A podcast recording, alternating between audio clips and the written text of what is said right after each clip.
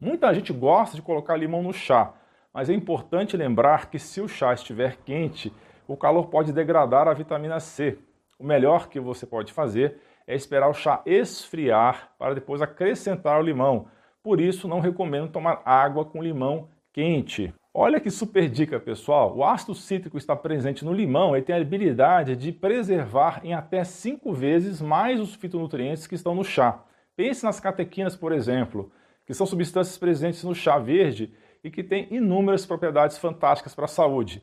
Adicionar limão ao chá verde em temperatura ambiente ajudará a preservar e potencializar essas propriedades terapêuticas das catequinas.